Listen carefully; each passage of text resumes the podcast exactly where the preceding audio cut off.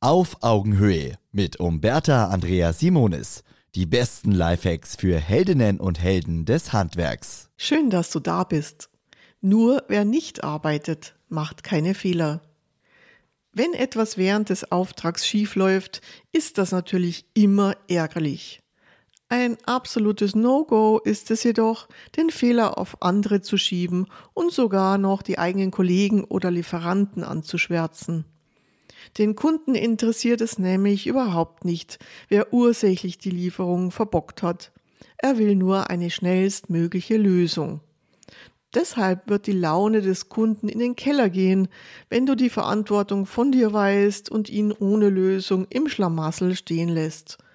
Fatal ist es natürlich, Fehler unter den Teppich zu kehren und zu hoffen, dass der Kunde nichts merkt.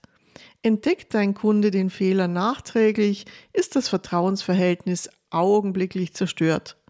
Maximal ungeschickt ist es auch, für solche Geständnisse bis zur Abnahme am Ende des Tages zu warten. Der Kunde freut sich auf einen perfekten Abschluss und ist dann überhaupt nicht in Stimmung dafür. Hier also meine sechs wirkungsvollsten Lifehacks für deinen professionellen Umgang mit Fehlern. Wenn dir vor Ort beim Kunden ein Fehler passiert ist oder dir ein Lieferfehler auffällt, überlege zuerst einmal einen Lösungsweg. Halte mit deinem Betrieb Rücksprache, erkundige dich nach Lieferzeiten und neuen Terminvorschlägen.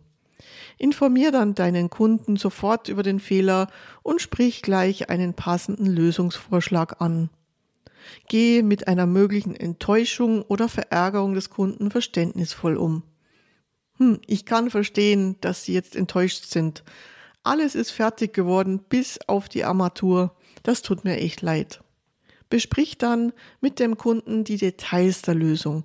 Damit dies für den Kunden nachvollziehbar und transparent ist, protokolliere den Fehler in deinen Auftragsunterlagen und später im Abnahmeprotokoll.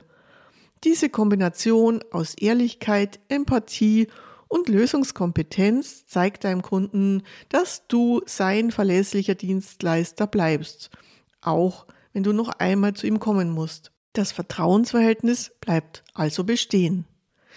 Protokolliere auch die Frage der Kostenübernahme im Abnahmeprotokoll, so dass dein Kunde Transparenz und Sicherheit bezüglich der neuen Vereinbarung hat.